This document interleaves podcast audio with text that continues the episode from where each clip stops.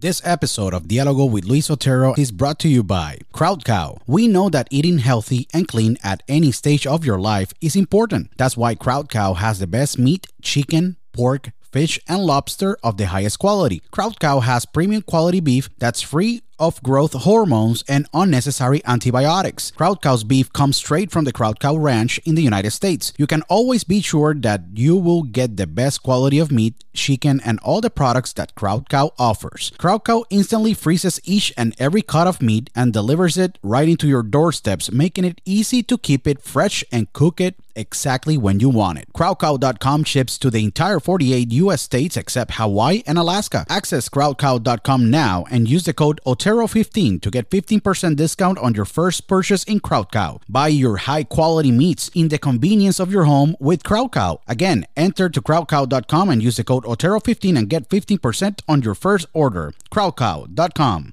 Do you suffer from stress, anxiety, and other health conditions? Your solution is ThoughtCloud. ThoughtCloud manufactures the best CBD and the best CBD derived products. ThoughtCloud has CBD isolate, CBD full spectrum, CBD capsules, CBD creams and lotions, CBD vapes of many flavors, and the best CBD pre rolls on the market with their unique flavors that are orange crush, dragon fruit, blueberry splash, and sour apple. ThoughtCloud CBD is spectacular and have tremendous benefits. It is 100% organic, it helps to improve anxiety, stress, reduce inflammation, chronic pain, and helps with concentration focus, and other health conditions. Visit now thoughtcloud.net to make your purchase and use the code OTERO to get 15% discount on your purchase. I tell you, ThoughtCloud has been incredible to me and I know it will be amazing for you. Again, just go to thoughtcloud.net and use the code OTERO when you go to your checkout card and get your 15% discount on your purchase. thoughtcloud.net.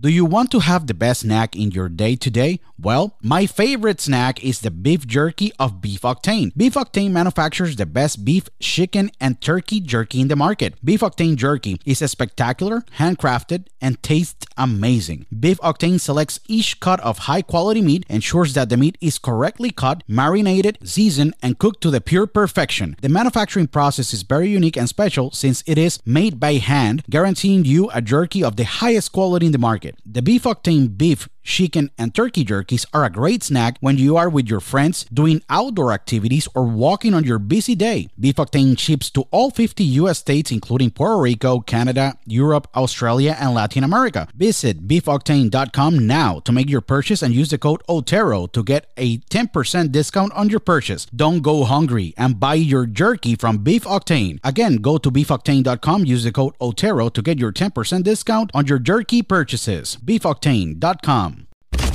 Broadcasting live worldwide. Welcome.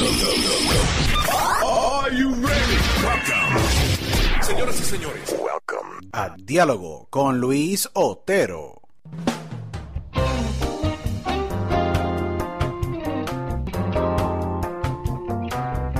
So, welcome to a new episode of Dialogo with Luis Otero. This is your host, Luis Otero. Thank you so much to all the thousands and thousands of people that they listen to us worldwide. In every single episode, we want to appreciate and say thank you so much for all of you for always taking the time to listen to all our amazing guests and great actors, actresses, singers, athletes that we have in the show. Uh, again, say thank yous. You know, we last week we were trending and we were charting top 30 uh, in Paraguay and Chile, uh, top 60, and we're growing fast in many, many other countries. So I want to say thank you so much for taking the time. Please follow us in social media, Instagram at T H E Luis Otero. D Luis Otero. We're over 97,000 uh, following and Dialogo con Otero on Instagram as well, dialogoconotero.com and over 27 platforms worldwide. iHeartRadio, all the Alexa's devices. Go to Apple Podcasts and just write a review and um, all the platforms. You know, you can listen to us in every single platform uh, on the world. And I have a very special guest with me. Um, I'm very excited of this episode. I'm very excited of all the episodes that we have, but it's a really, truly exciting episode that I have. I have today with me an amazing actress um, that is making waves um, in Hollywood, and is I have seen her growing very fast, and I'm extremely happy to see that. New faces in Hollywood for me is like refreshing. Plus, she's a tremendous actor, uh, actress um, with great track record. She have you know been in tremendous projects like Juicy Stories, Gully, Euphoria. That is a tremendous TV series that I watch. Uh, it's always Sunny in Philadelphia, Trevor and the Virgin too. That it was a great TV short that I watch. Um, she has been in many other great projects, and she is in the new movie Dreamcatcher. Um, that is extremely, you know, I'm very extremely excited for this movie because I had in the show, Crystal Veda, who's producer, um, and we have gonna have in the show uh, another tremendous uh, members of this cast. And I have with me today the amazing Elizabeth Posey. Welcome to Dialogo Hi, with Luis Otero. How's everything? Thank you so much for having me here. I'm so excited to be talking with you today and to talk about Dreamcatcher and and to get caught up. I'm super excited to be on this show. I'm I'm glad to hear that it's been doing so well. How long have you been running the show? It's crazy. We've been doing the show for over two years. So we started in 2019, oh. and what is crazy is that sometimes when you launch a podcast, and every I started pre-pandemic, so a lot of people they were like you know, not that excited or thrilled when I was doing, you know, interviews like remotely. And when unfortunately the pandemic that we're all living hit, everyone was like very excited to to do the show. Of course. Yeah. I mean, you know, certain things about the pandemic obviously were hard and were brutal, but certain industries were able to kind of turn it over and and make it their own and i'm sure it's grown a lot since then and it's probably been pretty good for you on it's, your side, huh? I'm good pretty, for business. Yeah, it's, it's good for business, but pretty happy because I'm able to give a platform finally with a lot of you know with thousands of people that they listen to, like faces like yourself that you know are working very hard to make it happen, to grow, to demonstrate to the world that there's no obstacles in life, that all those obstacles are tests just to be successful and to fulfill you know your life with happiness and great positive things. So it's it's been great uh, for the podcast and it's been great for you because it's super cool. You have stayed very very busy. You know you are you're busy. So how you been doing? Well I, i've been great. I've been lucky enough to actually be able to work on a couple projects during the pandemic which um i mean i just got so so very lucky. I worked on a show recently called heels um, awesome. which will be on Starz, and it's it's coming out in August. And so I was able to film that in November, January, February, and then of course it was great. We've been waiting so long for Dreamcatcher to come out. Um, so it was kind of an ideal time when it came out in the middle of this pandemic and kind of gave us this confidence boost of this project that we've been dreaming about coming out for so long. And, you know, it was because a lot of us haven't been working or a lot of us have been stagnant because of the pandemic. It felt great to see our, our fruits finally come to fruition in such a difficult time. Um, so yeah, it's it's been great. Got to work on a couple projects. Hope hopefully get to work on some more. Um, especially now that Dreamcatcher is coming out and people are seeing it and liking it and hopefully big things yet to come. No, it's it's a really awesome movie. I like Dream, Dreamcatcher. You you are with a tremendous cast and a great director. You know uh, that is Jacob Johnston. He he just it's just one of those stories that I always look at. I'm like this guy left everything that it was good like all the you know marvel saga just to you know fulfill his dreams something like yourself too because elizabeth is is really awesome you know how your life have you know your journey have been because Dreamcatcher is such an amazing movie, but you know, it's it comes from from passion, and it's the same thing as your life because you were born in Shrewsbury, New Jersey. A lot of people are not aware of like where Shrewsbury is. It's just close to Asbury Park in the coast of New Jersey. Very little small town with 3,000 plus people.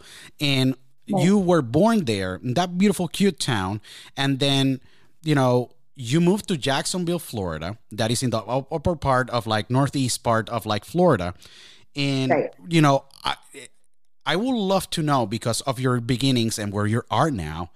How was that childhood? What really inspired you? Why you decide to become an actress? Um, and how really you find that passion for what you do because what is beautiful is that in your role in dreamcatcher and all the roles that i have seen um, where you have performed you really can bring that energy, you know, outside of the screen to who we're watching or you know the, us the audience you know. But when that passion and that love for you know the arts started in your life? You know um so you know born in in in new jersey lived there when i was a young baby and then grew up in jacksonville florida. And of course you know there's not a big television world in Jacksonville, Florida, but I was working in theater since I started out in singing first. That was, I started taking singing lessons. And from there, kind of started getting involved in theatrics and stage performance. Um, and I've loved it ever since I was a kid. Uh, ever since I could remember, I was dreaming about moving to Los Angeles and becoming a, an, actress and, and working on television and film. But that didn't really come to fruition until I was about 22 when I graduated from college and moved out to Los Angeles. Um, it had always been something I've been involved in. It had always been my dream. I studied it throughout high school and college. And then finally, once I had gotten, I had begged my parents growing up. I was like, please let me move out to LA. Let me be, let me try and pursue this dream. And they always said, you know, go to college, get a degree, get a strong head on your shoulders, and when you're an adult and you feel ready, go out there and pursue that dream. And I'm really glad that I had that influence because I did get to live a life where I got to go to school and I got to get a degree and I got to to have that normalcy and to have a normal upbringing and then I also got to follow my dream as an adult. So I really got to live in the best of both worlds and I'm happy I did it that way. No, it's super cool because you went to University of Florida. Go Gators! Um, you know, yes, yes, yes. You went to Gainesville, Florida, very beautiful town as well, to a great college, and you decide to go for public relations and theater. That they really are extremely right. helpful for what you're currently working in the industry. Plus, you know, absolutely having those great tools that maybe a lot of people yeah. they go and like they go for communications but they don't have those that specific skill.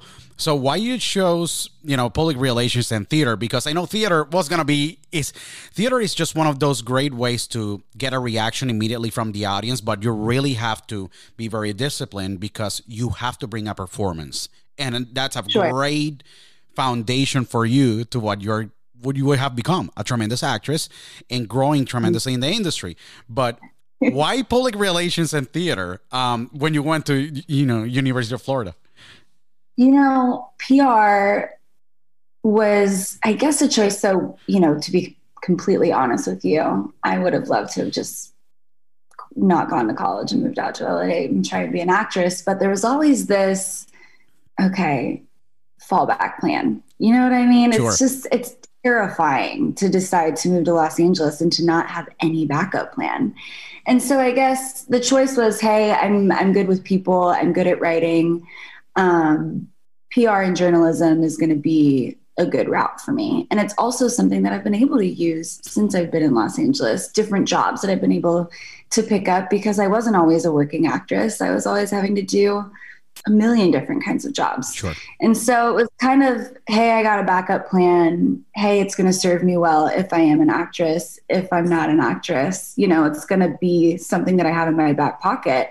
And it is something that I've been able to use throughout my career and also picking up the a million different jobs that actresses and actors have to do when you first move to LA. Because God knows you're not successful right away. sure. so you got to be a jack of all trades. Of course, and so, and and, and yeah. it's cool because you always have to keep your north pretty pretty clear, and that really is. I respect that a lot because a lot of people tend to have the that struggle. What I'm gonna do with my life, and oh you, my god, I still every day. Yes, today. Yes, I woke up and I'm like, what the hell am I doing? yeah, and it's crazy because sometimes we want to plan our life and we okay where where we're heading. And sometimes we wake up not knowing what we're gonna do. And in in in, in your in your line of work and just being a, an actress and and growing you know in hollywood and you know now and when you have established and you're starting to get tremendous roles and you're demonstrating to the world who elizabeth posey is you know i know that it have to be sometimes challenging when you went from that structure of college and then you finish a project like Dreamcatcher, and then you're in your other project next. You're already studying that script and looking at for those next upcoming projects. Do it was difficult for you when you decide, hey mom, dad, I'm gonna be leaving to LA. I don't know what is the plan, but I'm gonna make it because you maybe already had that plan and vision in your head. How was that transition? You know, I had been saying that to my mom and dad since I could speak. So it wasn't really a surprise, I think, that that was what I was going to do. It was always the plan. Sure. It was basically kind of a give and take with us. It was like, hey, if you go to college and you get a degree and you do what we want you to do for a couple years, then you can go do whatever the hell you want after that. So that was kind of the agreement. And like the second I graduated, two months later, I was on a flight moving to Los Angeles. So it was kind of always understood that this is what was going to happen next. I was like, all right, I'll do what you guys want me to do for the next four years. And then I'm going to move out to Los Angeles and do what I'm going to do. So they've been incredibly supportive the entire way. Um, you know, it's not like they really knew anything about the world of entertainment, um, but they've always supported it blindly, just had my back. Um, and I guess it's probably because I've been drilling it in their head since I was a kid. you guys don't really sure. have a choice. This is a cafe. sure. um, yeah, I've had a lot of familial support along the way, which not everybody out here can say because it is an, it's a tough career, and a lot of families aren't very supportive of that because they know that it's such a struggle. Um, it's it's not a guarantee. You're not going to be guaranteed to come out here and be successful. And a lot of families kind of will try to deter people from making that choice. And mine never did. So I'm very lucky to have had that support and still do. No, that's awesome. And um, it's it's great to have them because if, if, your your close family is your support system, when they support you, things they just move more smoothly. And if they embrace the struggle of just like, hey, let me let me set a foundation here. Let me struggle for a little bit to understand the dynamics of the business. Because what we see on the front of the screen, and I say always this to all the audience and and everyone that you know when I'm having conversations with them, it's like it is difficult to get your ground, understand. Okay, what will be the agent that will represent me? Who will be like be able to partner with me and and you know help me envision what I have in my mind to be able to land those roles that will help me grow and help me become the best version of what is Elizabeth Posey yeah. or what actor or actress or performance artist it, eh, performance artist is you know so the question was you know you know how they embrace that struggle and they embrace it from the beginning so it's the best thing ever you know for you yeah. when you landed yeah. in LA what, what what was those first days like do you knew who you were gonna contact because sometimes you land in the city and I'm like okay I'm in LA where I'm gonna go. I'm gonna go to William yeah. Morris. I'm gonna go to United Talent. Do I'm gonna go to any of these agencies and see if they're gonna help me at least get my foot in the door? Or it was tough for you those first few months, you know, out of your environment. Oh, I had I had no clue. I mean, I my dad flew with me over here, kind of dropped me off. Um, I was living in a one bedroom apartment with two guys sleeping on an air mattress so that wow. was like my living situation, yeah. which was, you know, it builds character. Honestly, I couldn't do that now. But when I think back on it, just the adventures and the journeys that I've had since I've gotten here. But sure. I remember my dad left and I was just standing there like, all right, what now? Um, and that night, I remember I um, walked over to the Grove and I sat at a bar by myself, just trying to meet people. I didn't know anybody. Um, so I, I, you know, I guess it was kind of exciting in a way because I am somebody that loves the unknown a little bit, especially when I was first coming here. Um, it was exciting and terrifying and wonderful. And I, I spent a lot of time trying to trying to get an agent, trying to get a manager. Um, that didn't come for two years. Wow. You know, it wasn't it wasn't right away. Yeah. And so, you know, I was I came here wanting to be an actress, but then I got a job in PR because I needed to make money. Sure. And you know, then I started taking acting classes and you do showcases and people show interest in you. So it's not like you landed here and you go knock on WME's door and say, Hey, I've arrived. You know, what project do you have for me? I didn't start auditioning for two years. Um, so yeah, it's um, it's a brutal industry. It is not easy to break into. Um, so you got to hit the pavement. You got to find the balance of, hey, I got to get a job that's going to pay the bills, but I also have to basically take on a whole separate job that's not paying me, trying to figure out how to get people interested in me. So yeah, it's it's not like you show up in LA and some agent sees you in a bar and is like, hey, do you want to be a star? and signs you. It's just not like that. Maybe it was 50 years ago. Um, but it's a, it's a difficult world and you really have to be your own advocate and it takes time takes a lot of time no definitely elizabeth how in those two years because in those two years is, is for a lot of people it's a long time it is a long time it was maybe an eternity for you but yeah. you got to keep a, a, a, level of mental strength to um, not think about just you know bailing out of that dream or that mission that you had that, to accomplish and become a well-known very you know strong awesome you know actress and be able to just create a career. How do you keep those two years um, that mental strength that it, in that process you learn maybe a lot of things about yourself but how you were able to keep that strength and say um, let me not give up let me just make it like how i'm gonna like do this how it's gonna be next month let me plan out how do you keep that strength that have taken you from those two maybe tough years to enjoy now the fruition of that mental strength and that mentality Listen, um, man, it's a day to day struggle. It's still a struggle. I mean, you still, I'm still, hey, I'm, I'm waiting for the next project right now, you know, and that'll come. But peaks and valleys are very high highs and very low lows. Um, and I won't say that I kept the mental strength the entire time because I definitely didn't. I mean, I went through periods where I was like, I'm quitting, I'm done. And then I would fall back into it, or a project would come along, something that would excite me, something that would renew that passion. Um, I would just say surround yourself with people that are supportive.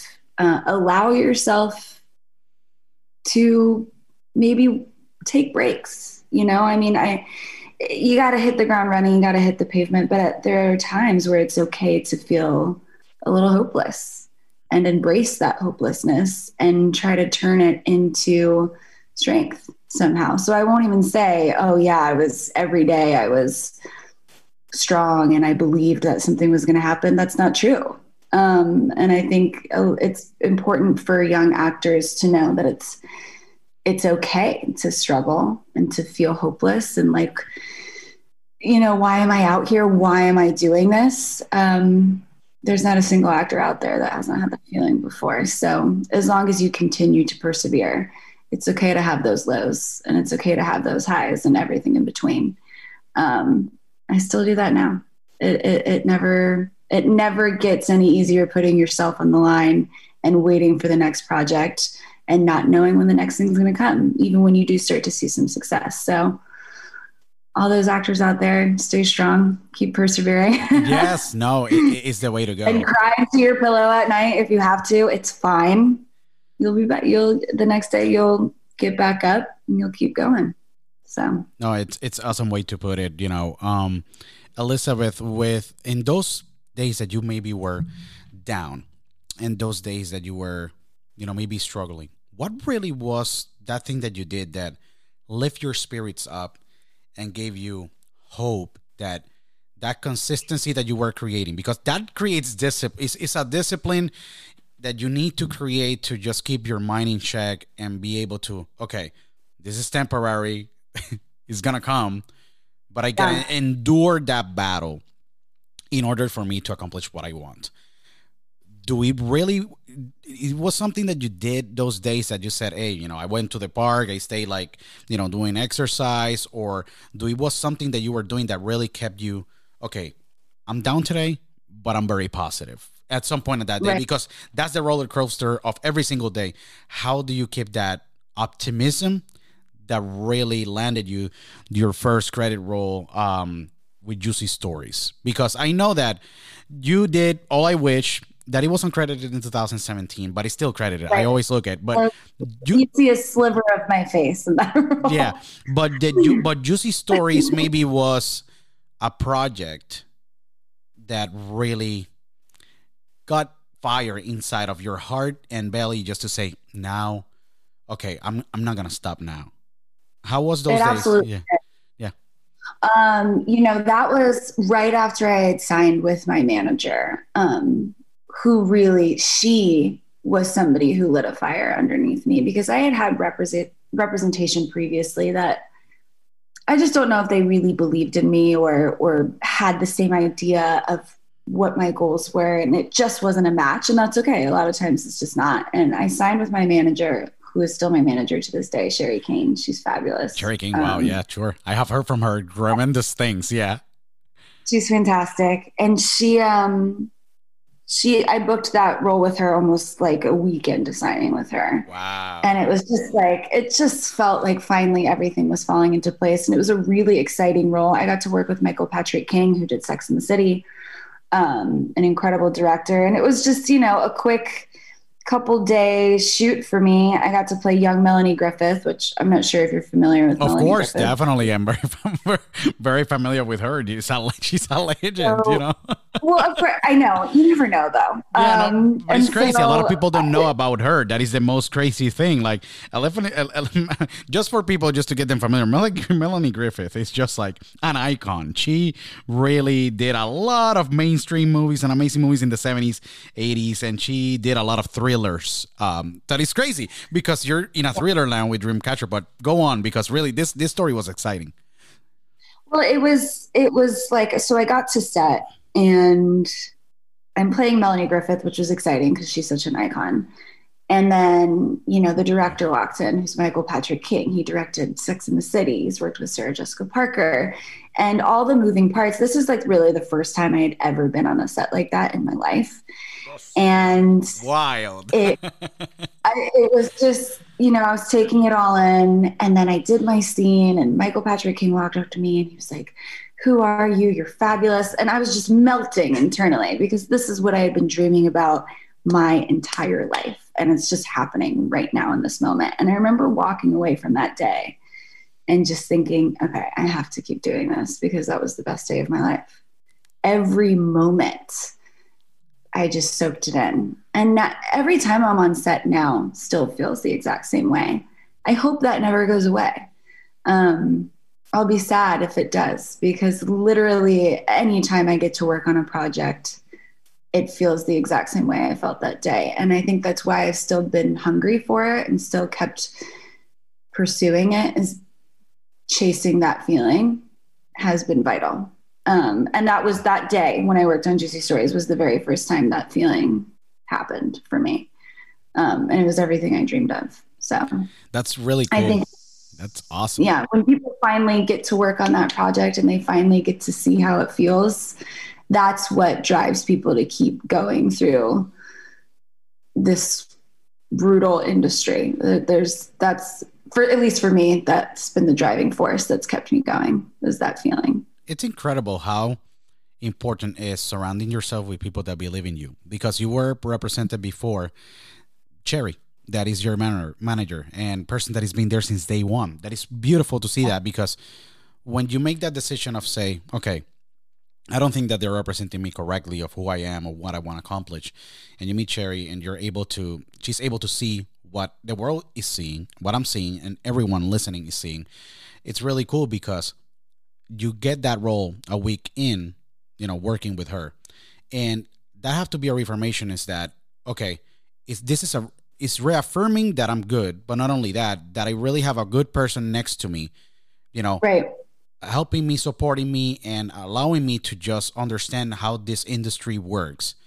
But not only that, in the process of that first project, that is Juicy Stories, gives you that strength and that mentality is that I already have a taste of what I really want to do. And being Right. able to work with such a great cast and a great set give you that confidence to say, like, nobody's gonna stop me and I'm gonna accomplish this. Doesn't matter what I need to do. Yeah. Do after that project, how you decided to take on the other roles? Do you create it in a specific kind of like format in the way that when you get a script, you read it? What how do you choose those roles, Elizabeth, that will represent you and will speak to you artistically in that you say, okay, I like this role. I want to challenge myself and portray this because after that you did two tremendous shorts that was Godspeed and then you had Trevor and the Virgin then because 2018 and 2019 were very busy years for you but you know and you are more busy now than before. So you already are getting some pace. Then you did Gully. Then you did Euphoria you know that is a TV series that I watch you know. Uh, then you did Trevor and the Virgin too and you know, then you do Always Sunny in Philadelphia. So when you start to, uh, you know, take on these roles, what you were looking on those roles that was speaking to you in order for you to say, I'm go I'm I'm doing this in, and I'm going to participate in these amazing projects that they're landing and they're looking for and Elizabeth Posey to be added to the equation. Well, you know, to be totally honest with you, not every project you do is because you're, you know, just so beyond thrilled about it. Uh, you, it's like taking any job. You, and listen, every project that I've worked on, I've enjoyed tremendously. But in the beginning, when you're first trying to put yourself out there, you're pretty much trying to take on any project that you can. So you're auditioning and you're auditioning for roles that you're excited about, roles you're mildly excited about, small roles, big roles. Every once in a while, something lands in your lap that's you're really thrilled about, that you really feel passionately about. Um, and also, I will say that again with Sherry, my manager, and now my new agent, um, Pantheon, Nick Roses, he's fantastic as well um, they all have an idea of the, rec- the direction that I'm trying to take my career. So, yes, of course, there's roles that I'll audition for that are more typical of what a person like me would audition for, but they also know that I want to go down a comedic route. So they push that for me because they believe in that for me. And so you kind of create that framework with your agents and your managers and you tell them, hey, this is what I want to do um, I'll do this too. You know, aud- audition me for whatever. I'm prepared to go down any road with you, but this is also where I see my career. And as you continue to book roles and as you continue to, to grow in the industry, you have more of a luxury of picking the roles that you want to be a part of um, versus kind of having to do it to make money or, or to get credits, to build your resume. Um, I've loved every role I've been a part of, but some of them I've been more passionately involved in than others. Um, and that's the exciting thing about when you grow your career, you do get to make those choices. Um, where in the beginning you kind of just like, hey, give me, give me anything, please. I'll do whatever you want. You know, it's it's exciting to watch that transformation happen when you get to start making those choices for yourself versus the beginning where you're just kind of begging for a job. Um, and I feel like I've finally started to kind of go down that road and, and get auditions that I feel really passionately about. Um, so that's great. That's an exciting turn that started to happen in my life. No, that's really cool. And in the roles that you've been playing, you know they're they're tremendous. But one of the things that i was going to ask in regards of the roles is like do any of those roles in those you know in, in the years in 2019 2000 you know 18 2000 you know uh 21 you know now with dreamcatcher it was recorded previously but do there's any of these roles that you went in and i'm not saying dreamcatcher dreamcatcher from the beginning i, I was like describing like this is exciting. Like this is just really awesome. But in in in the roles previously than dreamcatcher that by the way i, I suggest everyone to go and, and, watch dreamcatcher. It's already in video on demand. It's super awesome. Central south america guys you're gonna see this movie and it's gonna be wild. Um, elizabeth and a great great cast with lou ferrigno jr and zachary gordon. It's just really awesome. Yeah, you might think that you know that what's gonna happen, but you're never gonna know what's gonna happen. That's what I'm gonna say. Um, and Elizabeth, you have a tremendous role as Ivy, but in in the movie that is really awesome. She you did it spectacular. But in those roles previously than Dreamcatcher, do is any of those roles you were like, uh, I'm gonna take it, and then in the process you enjoy them. Like you said, oh my god, I never thought that this role. Yeah, do they happen to you? Absolutely. I mean, you know, I get pigeonholed a lot as I'll get hired to play sort of like a dumb, mean, popular girl. That seems to be like a role. That's that typecasting. They're typecast. They're they're typecasting you. Out there. Sure. And that's fine. And I've been fine with doing that. But like a lot of times, I'd be like, oh, again, again, I'm going to be doing this again. Um, but then, you know, when you get on set and you get into the groove of things, those have been some of the most fun roles that I've played. So yeah, uh, you know, there have been moments where I thought, Ugh, I want to be more than this. I want to be seen as more than this. Um, and you know, as actors, as artists, we all want to be seen and taken seriously, and we want to be seen as something more than dot dot dot. But Uh, yeah, absolutely. I've been hired to play some, you know, mean popular girl roles that maybe initially I wasn't, wasn't as thrilled about, but then ended up having a blast. So I don't know if I've ever not enjoyed myself on set, to be honest with you. I'm just beyond thrilled to be there every time that I am. So um, it's hard to say that I've ever had a day on set where I didn't want to be there. No, it have to be very fun because what is crazy is that your your work setup, like people, they have routines. They go nine to five. That have to be crazy, and many other things, you know.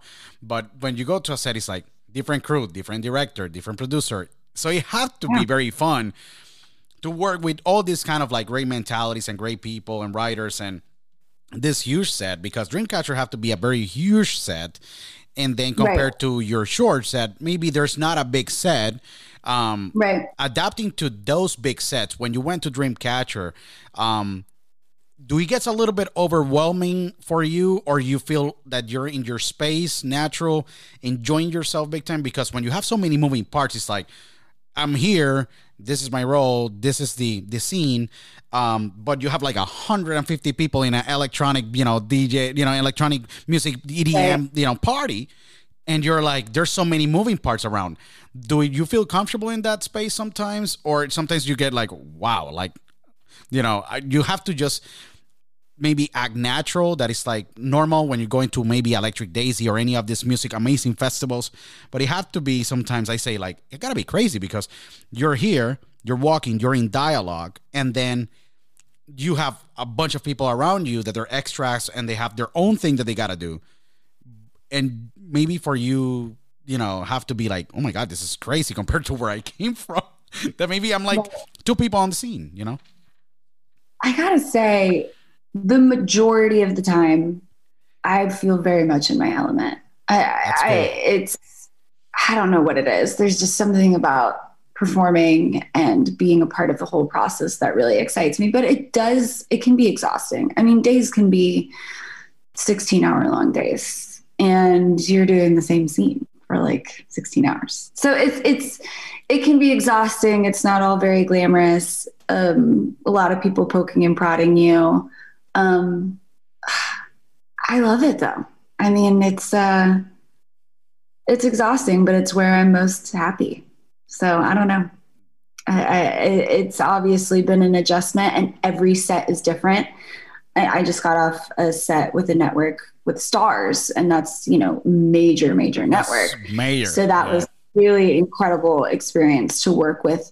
You know, when you're working on an indie versus a major network, it's a very different experience. Everything's been it's a very unique experience. Everything that I've worked on. Um, I've loved it all. It's been pretty fabulous. That's I don't awesome. know. That's awesome that you're enjoying the process. This is what life is all about, enjoying the process, you know. But it's cool because yeah the independence brings such a great, interesting, unique element, and majors, obviously, they're majors. You know that they're gonna get broadcasted. You know that you're gonna be seen, and that's extremely cool because you want to see yourself growing in those roles, and that people watch you. Like an example, you you, you finish a project with Starz. Um, it's exciting. We cannot talk about that. We're gonna talk about Dreamcatcher, but it's really awesome. Right. So, but uh, right. it's extremely cool. What do you do for those long days, or or those weeks that you're like maybe shooting? To just wind down and being able to stay, you know, sane, relax, in your best element. Do there's any routine? Do you go to the shopping mall? Do you go like to gyms or do to the gym? Do you go and do like kickboxing? Do you any specific ritual that you have when you know you're finishing a very long day and you're like, I'm mentally exhausted. I don't want to like talk about the script. I want to just take a you know a margarita or a mojito and just like disconnect. What do you do to disconnect sometimes from that work to keep that balance that you need to be able to be fresh next day? I would definitely say, you know, as as hard of a worker as it might seem that I am, I'm pretty I'm pretty a lazy couch potato. Cool. Um, I revel in that. I love it. so generally, after a long day like that, it's just sweats, blankets, bun- burritoed in a blanket on the couch, maybe with a glass of wine and watching That's cool. Know, crappy TV yeah. no, it's cool. Sometimes I, you need to wind down, you know, and then some popcorn, whatever. That's really cool. You know, you want. I wish I could say I was somebody who would like, you know, go for a run. That's not.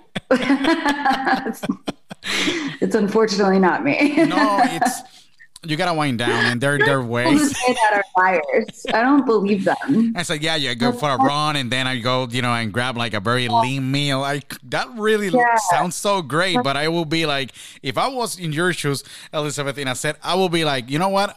I'm going to take a shower, and I'm gonna really like just go lay back, grab a, a beer or a very good Cabernet Sauvignon, and I will be sitting down watching Netflix or something. 100%. Absolutely. Yeah, no, I don't believe the people who go for runs and eat healthy meals are really having that great of a time. Maybe they are. I just, I'm not buying it. I'm not buying it. I love the honesty because I really feel same. I really feel the same. I really feel the same. Um, Elizabeth, in this role with you know uh, in Dreamcatcher, um, when the script arrived to your hands, what do you find of Ivy that really connected with you? You know, her and her sister's struggle. You know, obviously, I don't want to say too much that reveals too Sure. much about Yeah. the Yes. film. Definitely. people haven't seen it. Um, I grew up with two older sisters, um, and you you die for them, you know, but you also hate them, you know, and you and you go through that struggle. And I feel like I was able to kind of relate to that. Hey, this is this person that I die for, but I also am angry with them for for different things that have gone on in our past and and I was able to, I think, kind of understand that relationship um, because I've had that with two real, very real people in my life. So, Niki Koss, who played Pierce, she and I were able to really connect prior to even shooting, which was great that we got to create that relationship. And so it felt very authentic and it felt like something that's already pretty close to my heart with growing up with two girls and the struggles that sisters go through. Um, obviously, Pierce and Ivy had some more severe struggles than something that I've personally experienced, but uh, I could. I, I know what that's like to have somebody that you you love and struggle with so much. Um, I think any girl who's ever grown up in a house full of girls knows how tumultuous it can be. Um, so I think I could relate to the character in that sense um, very deeply, and I enjoyed creating that relationship with Niki and and bringing my own personal aspects into it as well. That's really awesome that it connected in your in that way. Sometimes there are good and bad things that a role can connect. How can can connect with you? Because I grew up in a house that it was me and a younger sister, and in my house it's mm-hmm. like my son Nicholas of one year and Camila that is three, and I see the dynamics and I understand that sometimes it could be for me it was difficult because I saw some things, you know, and maybe I struggled with some things, you know, when I was like I was bullying school, and then you know you have my sister that it wasn't bullying school. So there's things and and many other elements that they are involved in that relationship of brother and sister or sister and sister or brother and brother. And the, when when you take on a role like this that you know you were able to connect with Niki. Niki, tremendous actress as well, um, and you guys blended so well in, in on screen. It's just wonderful what Jacob Johnston how you guys were able to just bring those roles to life.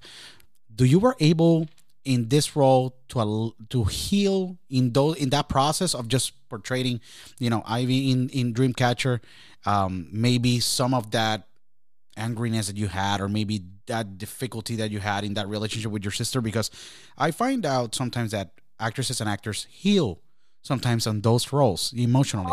Do it happen to you in this role You know, I'll say, and this is, you know, something that's personal and close to my heart. There's something, and Ivy uh, struggles with body dysmorphia. And that's actually something that I have had personal struggles with as well. So I'd say that Wow. that was something that was really interesting to play a character that goes through that. And it's something that up until recently, I'd never really even talked about it with anybody before, but it kind of opened those doors to be able to say, hey, a lot of what young women struggle with this silently, and especially in the world that we live in now with Photoshop and people cre- curating these perfect lives on social media. Uh, I think a lot of young girls are really struggling with their image. Um, and so I think that was an important part to play with Ivy, and, and it's something that made me be able to say, hey, I can talk about this out loud.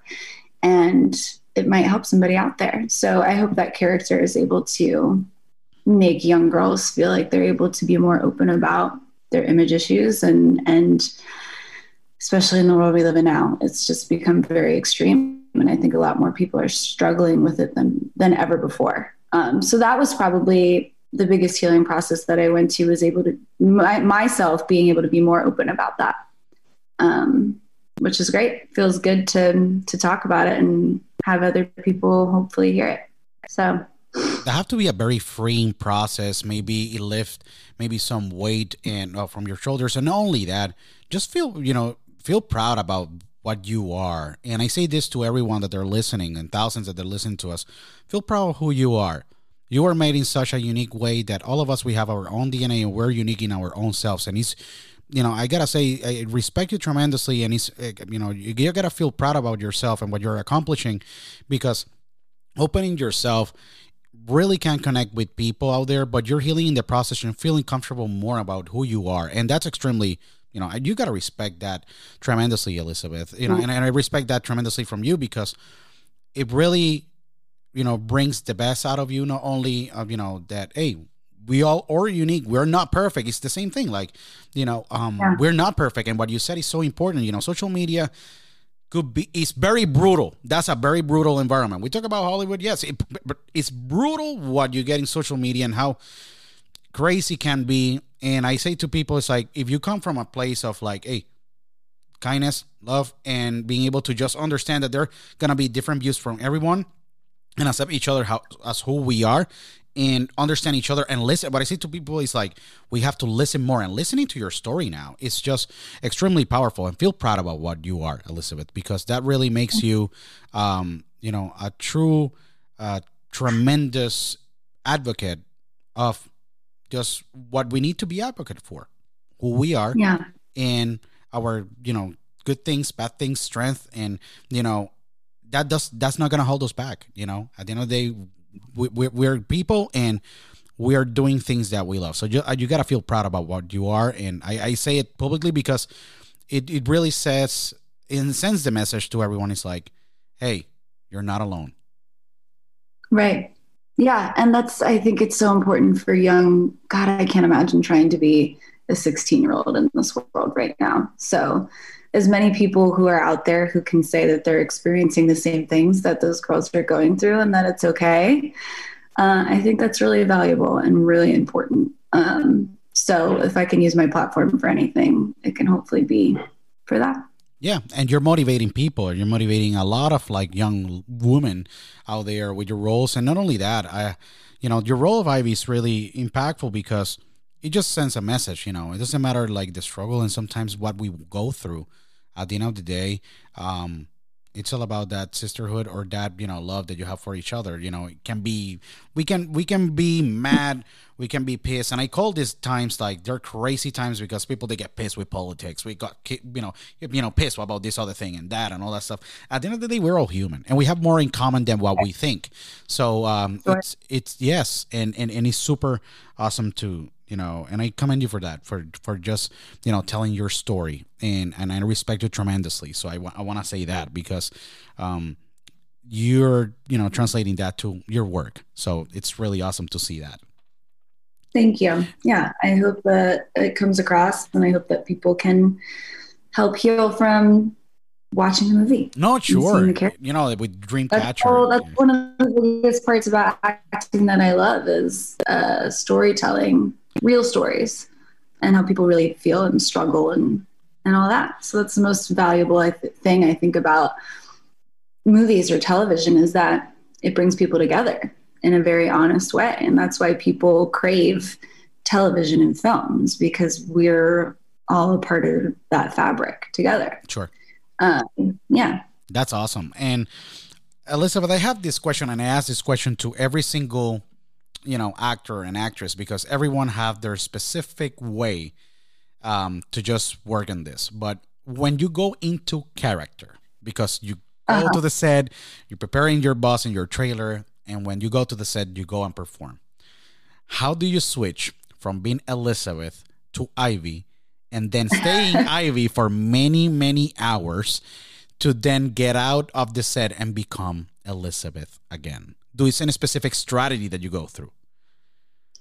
You know, a lot of people have their ways. There's method actors um, who will, you know, remain in character for the entirety of the time that they're shooting, which I, I find fascinating, very interesting. Um, I don't even know if I can put it into words. It's, I would say that there's a calm that comes over me probably five to 10 minutes prior to where I prefer to just kind of be alone or to to start focusing in. I don't know if you can necessarily say it's like this Dr. Jekyll, Mr. Hyde switch because there are things that I bring about Elizabeth into the character Ivy as well, um, into every character that I've ever played. It's parts of myself. I almost feel like that I have that I'm creating into a char- into a full character. Um, so it's not like I, I do like a full transformation. Um, I do try to get in the zone. I try to focus. I try to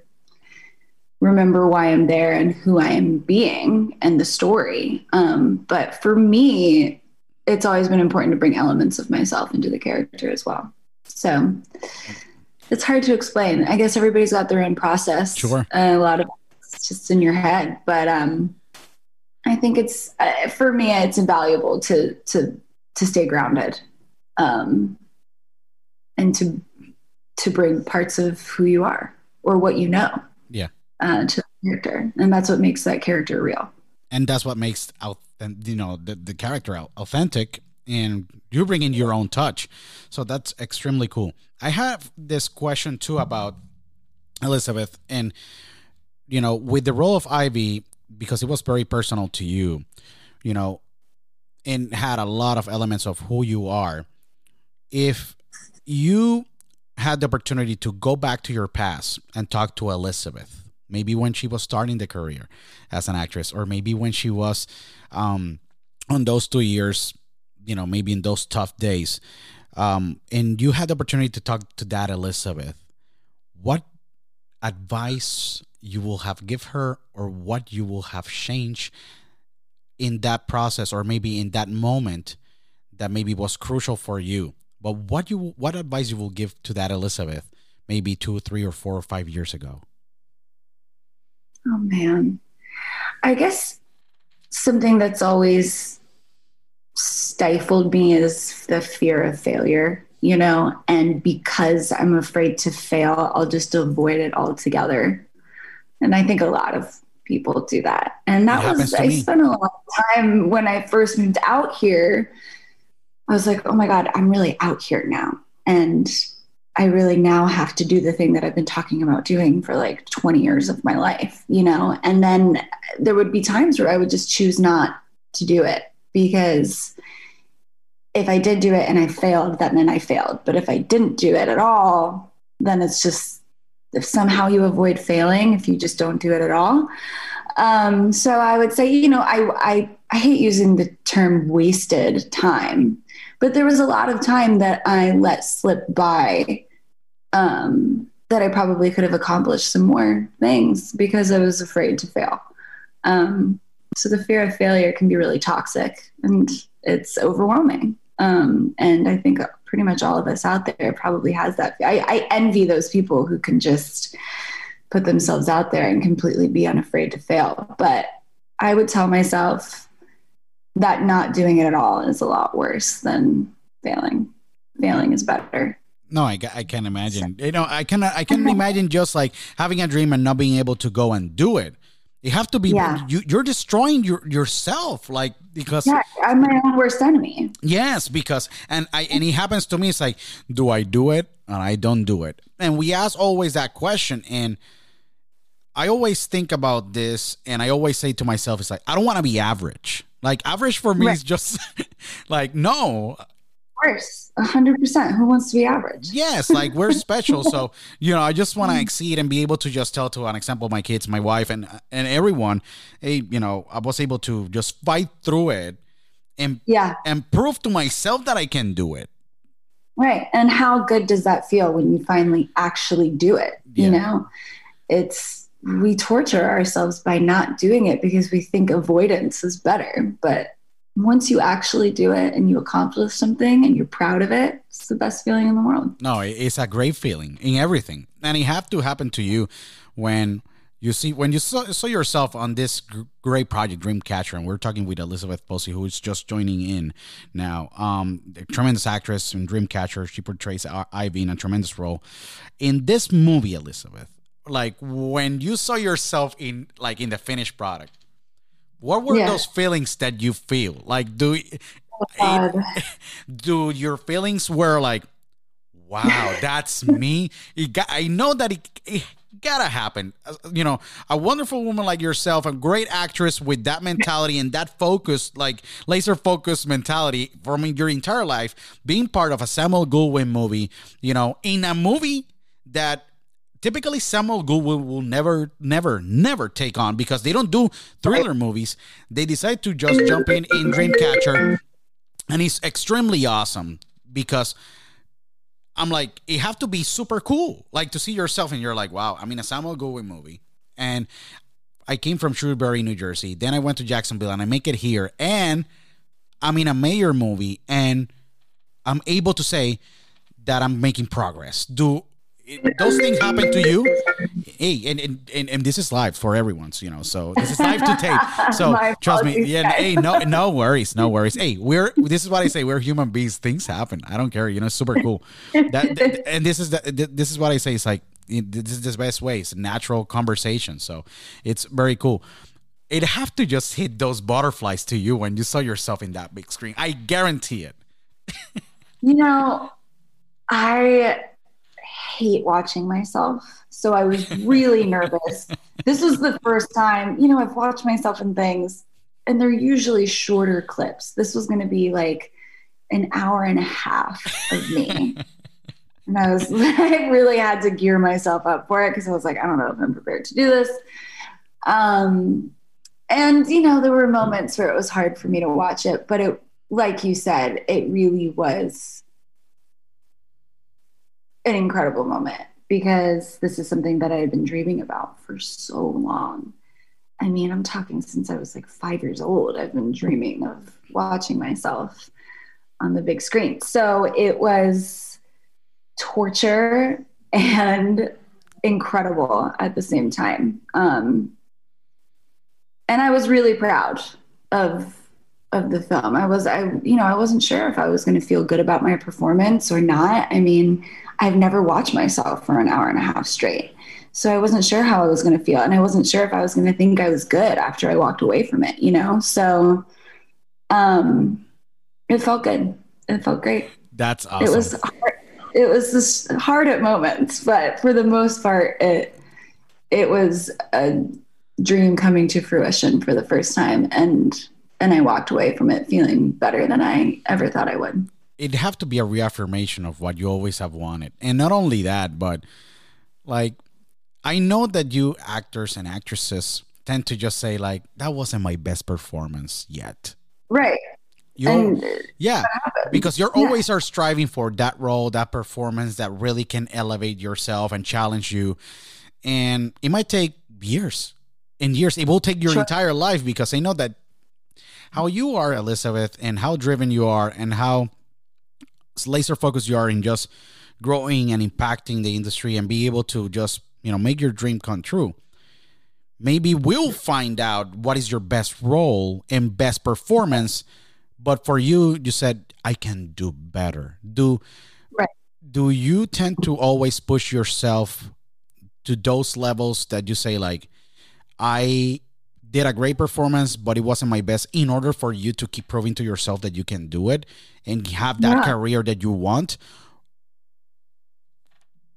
Absolutely. I mean, I think if you're not constantly improving, there's always room for improvement. Um, I don't know if I've ever watched myself and been like, okay, that was great, and I wouldn't change anything. I don't think I've, I've ever, ever felt that way.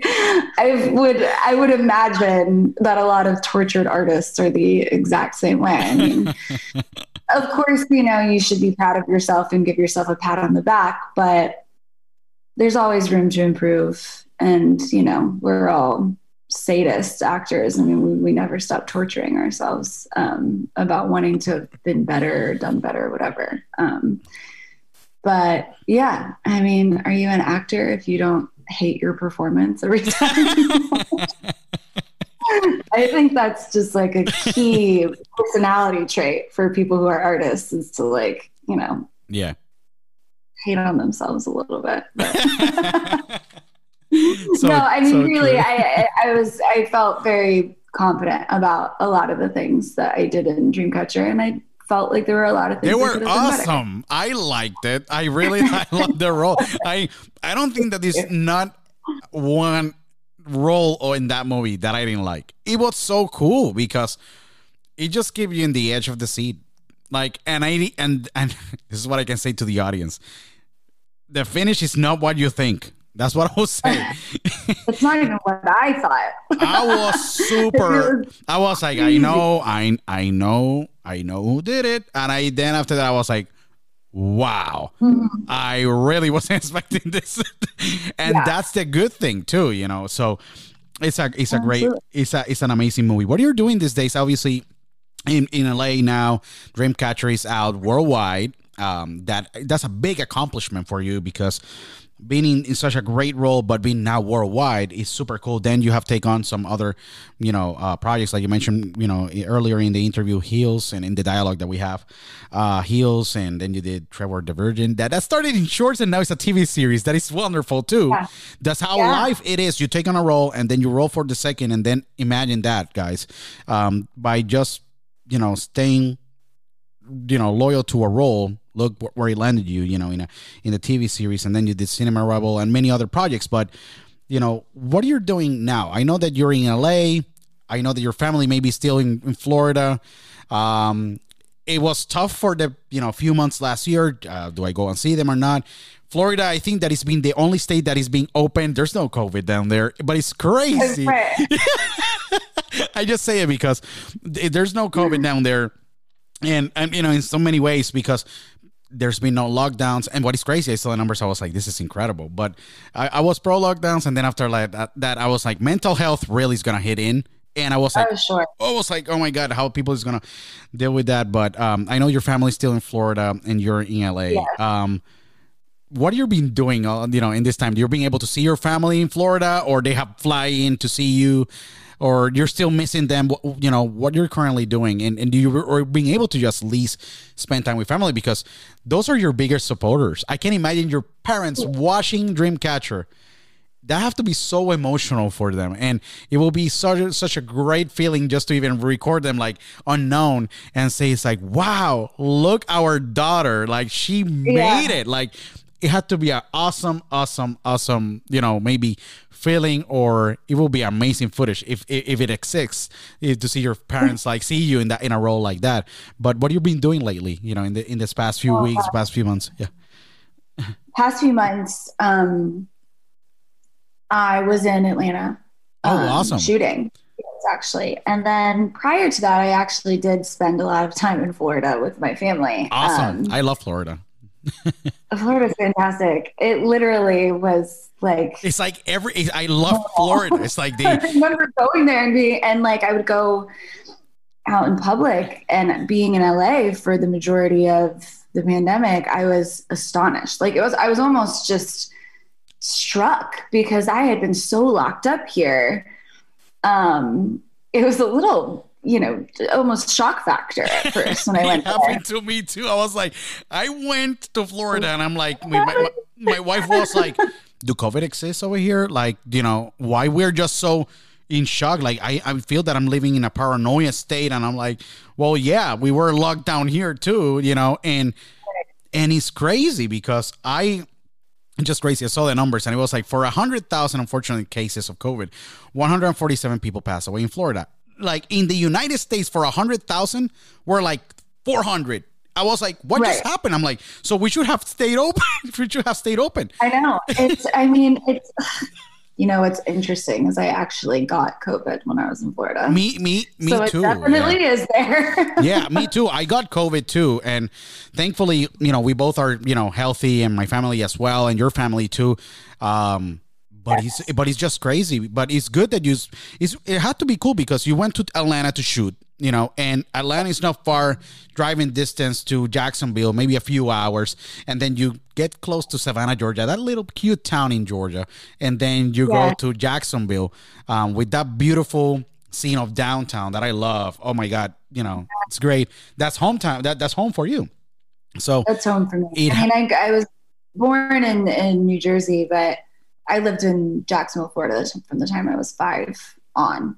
So that's home for me. And my parents are still in the house that I grew up in. So it's um it's a real safe place when I go there. It feels pretty great. It's um, good, yeah. I, I love to go back. Um, and I love that my parents are still there. And I and I've the one thing that COVID, which strangely enough, it gave me the opportunity to spend more time with family. Um, because I was shooting in Atlanta, I actually have a sister that lives in Atlanta. So I stayed with her when I was there. And then I went to Florida and ended up getting stuck there and got to spend a lot of unprecedented time with my family. So I feel very grateful for that because I know this year has been the opposite for a lot of people. Um, I guess my circumstances allowed me to do so, and that was that's been really special. So I feel lucky that that was my experience versus what a lot of people went through this year. It's been a really hard year for a lot of people. Uh, a lot of friends of mine are really struggling. So um, I hope we're coming out of it. Oh yes, we're yeah. I got I, I got my two shots already, and it's definitely you know, you know it's um it's it's I hope that we definitely I think they were saying that hey you know it might be sometime like I think that we're just like a few months down. I'm like people cannot just stay you know inside because yeah. mental health is so important you know and, and in these days it's just it's just you know crazy. Do you ever have figured out or maybe think about Elizabeth about keeping that place in LA, moving to Florida, or be between those both places because sometimes there's so much filming in the East Coast. I'm like, Atlanta is a big place, in PA, in Pittsburgh, in New York, and I'm like, you know, that commute from Jacksonville to New York or the up north and all that stuff is just super close. Um, from just doing that six hour flight from like LA to go to shooting. Um, do you have thought about that? Because I, I know that it's gonna get a point in, in, in your career because you're growing so fast and you know doing tremendous roles that at some point what I talk I remember talking to you know Terrence Howard you know a couple of years ago and talking with Terrence Howard. Yeah. And I remember yeah. talking to him yeah. and he's like well I live in Philadelphia. I'm like what? I'm like I thought that you were living in LA and he's like well it gets to a point where you can establish yourself where you can live anywhere. Like Michael Keaton lives in Montana you know it's just crazy. Absolutely. I think about it often, especially with how expensive it is to live in Los Angeles. Um, and like Terrence said, um, when you become so established, somebody like Terrence Howard, who's yeah. deeply established, um, you do have the luxury of saying, hey, I mean, people are probably going to more come to me um, than me having to go to an audition in LA. You know, when you're more well known, you, eh, but you know what's interesting now is people don't go into casting offices. I was going to say that virtual, virtual cast, yeah.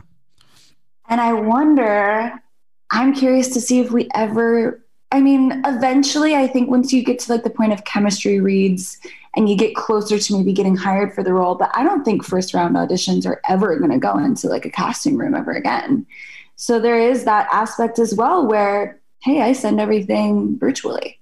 So I don't think the demand to live in Los Angeles is what it once used to be. Um, and I'm gonna. I'm interested to see how that progresses once the state starts opening up a little bit more. If it goes back to that, I don't know if it will. Um, it's a lot easier for casting directors to just receive self tapes than to have so many people filing into their office. It's safer in the world that we live in now. And I don't know. I mean, my rent is disgusting. so I would love, I would, I love the idea of, but I also love Los Angeles. So I don't know. That, that is um, a thought I grapple with a lot, especially now that you can really do a lot of things remote. So maybe in the future, we'll see. I was gonna say you may be gonna like live, you know, in LA and you have your apartment there, and then when time comes, you will say, you know what, I'm buying a property in Florida, so in that way I can get away because it's just. Um, I just saw it. I was like, my God, like The Rock dumped twenty point eight million dollars for a mansion in Beverly Hills, like twenty point twenty seven point eight million. I'm like, that's crazy. Like the amount of money and and and how much you gotta like you know to buy a, an apartment or anything. It's like, wow, it's just staggering. I was there last year, and you know, um, you know, LA have that aura. You know, it's interesting because there's an aura, a mystique about the whole city and and the whole industry and entertainment industry, music and all that stuff. But I was like, wow, this is just wild. Like, you know, when I look at the real estate listing, I was like. I, will- I will, I will have to live. Uh, I'm living under the bridge. It's blow up worthy. I mean, I was I was recently, you know, got the bug to start looking to buy a house. You Sure. know, I just started feeling I want a house. I want my own property. I want a backyard. Um, and I was looking at what, what I would have to put down to buy a house here. and, and then I looked at what I could get in Jacksonville, Florida, and I was like, I can't Yeah. even look at this anymore. this is. I mean, to get like like a one bedroom, two bath with like a chain link fence around it in the middle of nowhere here is the same. You get hmm. the same thing For four, And- four bedrooms and two in baths. Jacksonville, Yeah. Florida, on two acres of land on the water with, you know, six bedrooms and five baths. It's it's it's it's sickening. It's bad, but I guess you know we all try to live in LA for a reason. Sure. There is that Yeah, draw. yeah. Yeah. So we'll see what happens. what I can don't what I can say is like save, invest, be strategic. I say to people always, and I talk about this all the time. It's like I, you know, I've been, you know, very blessed, you know, to to be a partner in the company that I work for, to be able just to, you know, work in the business and you know have such a great platform and everything. But people save and invest, save and invest, because Yeah. when that time comes, you want to buy your house and put a down payment, and there's you, you know, you gotta build credit. So, you know, I know that you're close and but it's just I understand. Trust me, having that own place that you can say, okay, I can paint the walls, I can put a you know, uh, you know, a window if I want to, or I can put like you know any portraits. I can put this at my Yeah. own taste. I know that anyone needs that at some point in their life. So, you know, walk around naked in my backyard. I mean, that's really why not? Yeah, correct. Yeah, why why not? Wait, sunny, sunny California or Florida? Like the sunny's, you know, hey, the Sunshine State, you know, and yes, correct. You know, so that's one of the things that yeah, with the real estate in LA, and I wish I wish you the good luck, you know, because it's just crazy. Yeah, you know, Yeah. it's just Yeah. crazy.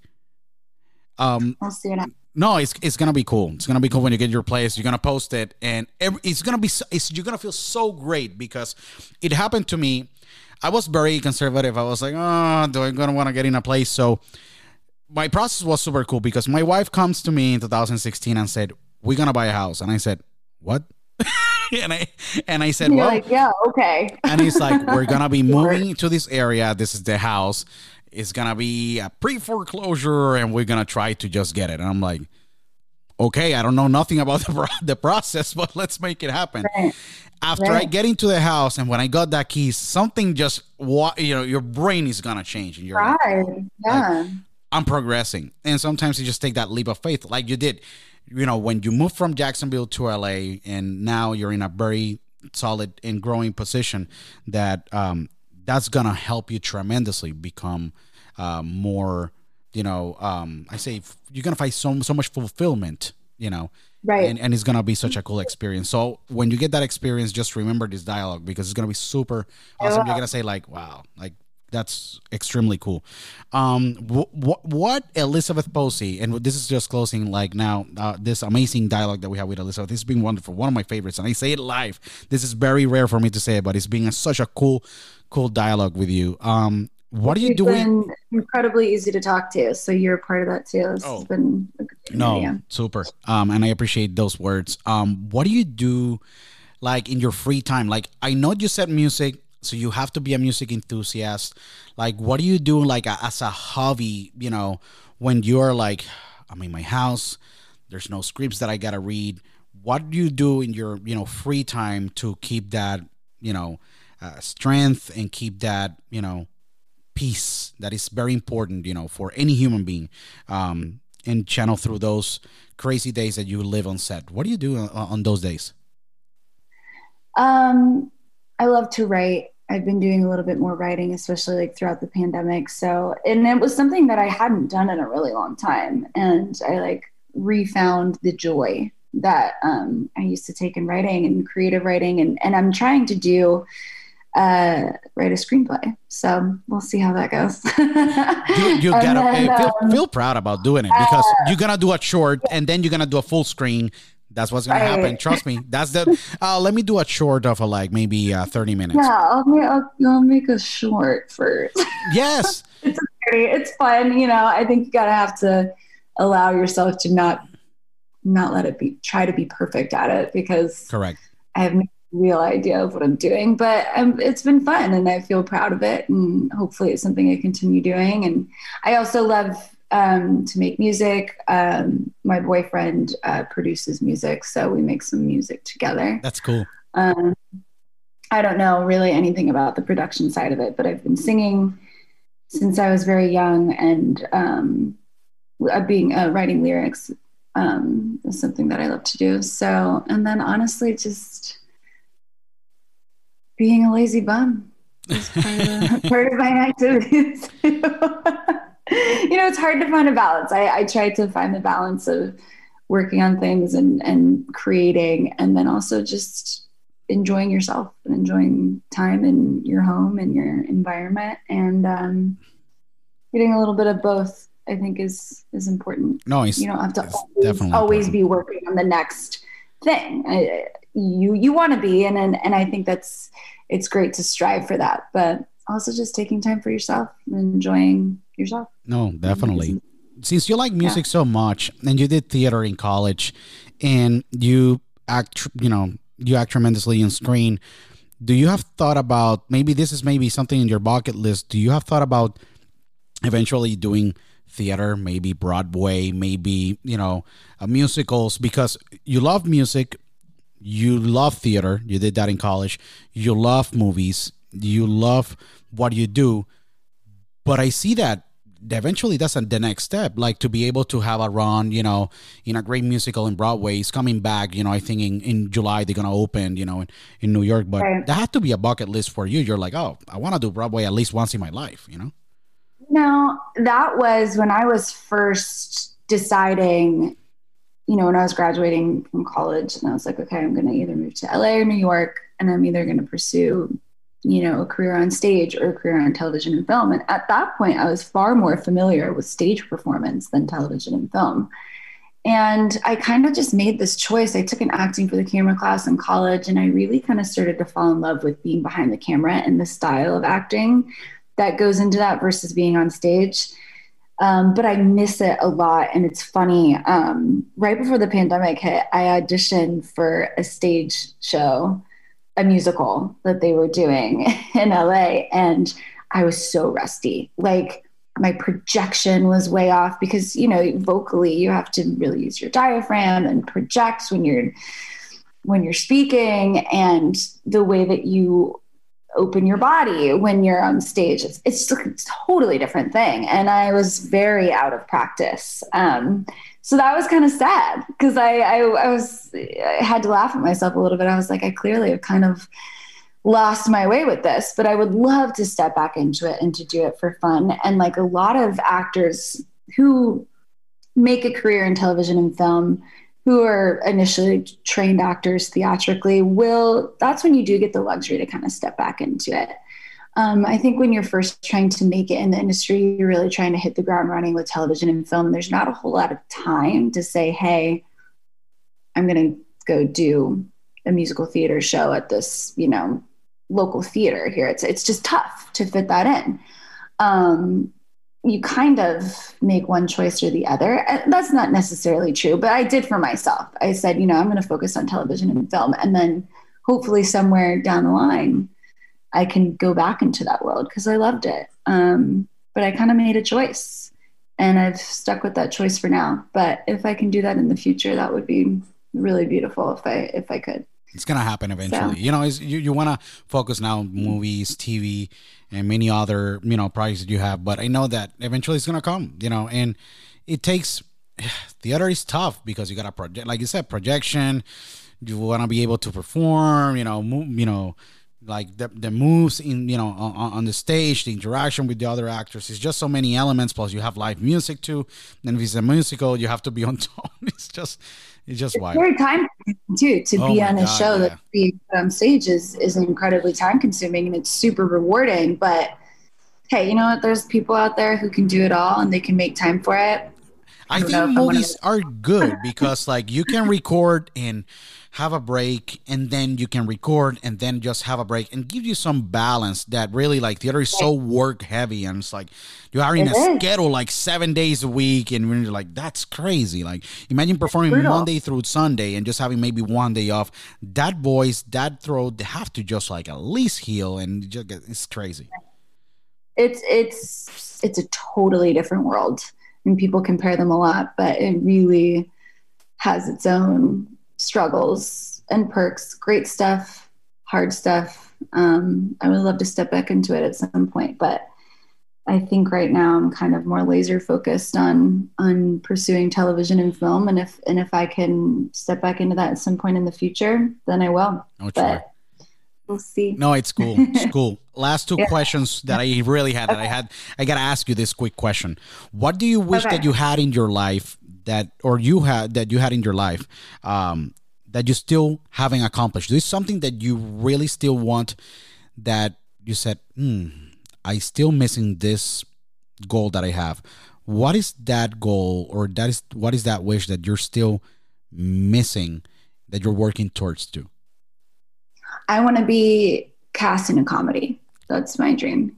That's cool. That's my dream that's always been my dream. Um, and I've, I've, I've had the opportunity to do things comedically related, but if I could be consistently a regular in a show or a film that's comedically based and make a career out of that, that would be, that's the moon and the stars for me. So, um, you know, have some opportunity here and there. And, and hopefully, when the world kind of starts opening back up, I'm going to be doing groundlings out here. I don't know if you're familiar of with course, the, the, groundlings are a legendary, legendary, yeah.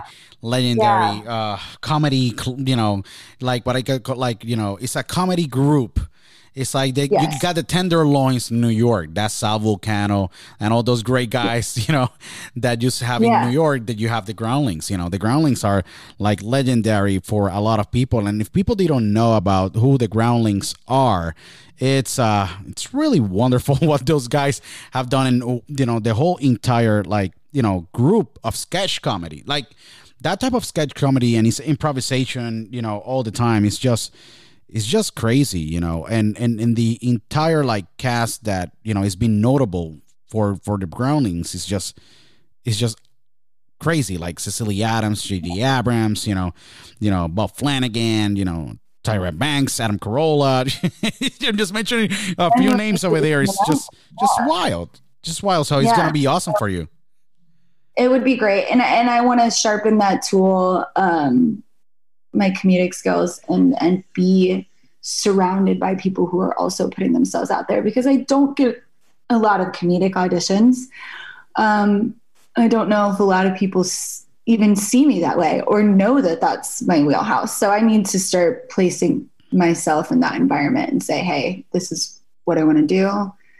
This is where I want to take my career. And hopefully something will develop in that aspect. That's the dream. I know that it's gonna be a comedy maybe in like a few months to a year, but it's gonna happen. I'm positive because you can do all roles that they're putting in front of you with passion and that's really what sets you apart and sets apart any single actor or actress or performance artist or whoever you know in the real world you know working your normal job or working any specific career or industry you know if you have passion in what you do you're gonna exceed on that. So um, it's gonna be very cool to see you to see you in, in you know in a comedy role, and I, I look forward to to see you in that role. Um, Elizabeth, uh, as you know, as last question, last, um, you know, comments on, on this amazing dialogue, historic dialogue that I have with Elizabeth about Dreamcatcher, her wonderful career, and many things. Um, what message you would like to give to the world if you have the opportunity to have like one microphone now and people that are listening to you? What message you would like to give them if you have just one minute? What will be that message? Okay. There's so many things. I'm trying to think of the most valuable thing. Um, if you can do what you love, I know that not everybody has the luxury of doing that. And I am so beyond grateful that not only the people around me have allowed me to do what I love, but that I've been able to continue pursuing something that makes me happy every time I'm doing it. And so I think it's easy to say, do what you love. Not everybody has the luxury. People have to take jobs, people have to make money. It's not always that easy. Even if it's if it's a hobby, do something that makes you happy every day because the world is a really hard place to live.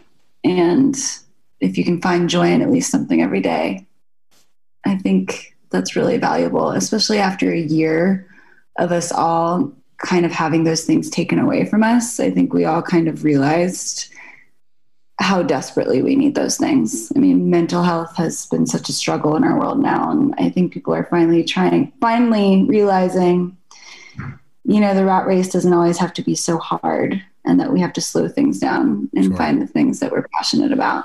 Um, so live with passion, I guess. Live with passion. I and, think that is wonderful. Yeah. Live with passion and also know it's okay to have bad days. I think that's important I too. I think a lot think that you, you know, every day you have to be soaring and excelling and and that you have to be happy and walk around with a smile on your face and you don't have to and that's part of the journey. No, definitely. Live with passion and learn from those bad days because from those bad days yeah. good things come out. You got to look things with optimism and and you you you have said it, you know, extremely great. So, um, wonderful, wonderful words from you, Elizabeth. Elizabeth, um, it's been such a freaking awesome episode and honor to have you in the in the in the podcast. I, I cannot say it enough, and I hope that I can have you back. You know, here for this is your house anytime. You when you have projects, come here. We'll talk more and we'll talk about your career and where you're at and and all that because I know people they will be extremely you know excited to to hear you and and, and see how how where life have take you and where you know your career is going is is going to be a wonderful place where you're going to be. Um, and and it's extremely uh, awesome to see you grow and this you this is your house anytime. And i want to wish to everyone to please go to instagram and follow you at elizabeth posey 3 um, and that's okay. elizabeth posey 3 and follow elizabeth and see all the amazing stuff that she's doing. There's a trailer of Dreamcatcher as well in one of your, her latest posts. So go there, follow her, and support her work. Um, this is your house anytime, Elizabeth, and it's been such a wonderful, wonderful dialogue to have with you, and um, you're gonna have a lot of success. I I am very positive about that. Well, thank you so much for having me here and asking me such thoughtful, insightful questions because you know you do a lot of these interviews and and it's it's it's nice to talk to somebody who's I think shares as much passion as I do and and has a lot of deep thoughts, deep thinking. It's you know, it's it's refreshing. That's and cool. it was refreshing to be here today. No, so. it's awesome. It's been rejuvenating. we have learned. I have learned a lot from you, and and what is awesome. I'm gonna say, the highlight of this is you got passion, you have a drive, and don't let anyone stop that drive and passion that you have because uh, there's a lot of beautiful things and positive things in the horizon for you. And i cannot thank you enough for taking the time you know to to speak with me. And uh, everyone please follow again elizabeth posey 3 on instagram and go and watch dreamcatcher on video on demand or you know any of the platforms where dreamcatcher is. Wonderful movie with a such cast. Niki Koss zachary gordon lou ferrigno jr you know uh, jacob johnston as the director and the amazing elizabeth posey that we had today in in the podcast. And, and again, uh, follow us in all social media platforms at the Luis Otero or Dialogo con Otero or more than 27 platforms worldwide. And I'll see you guys next time in Dialogo with Luis Otero.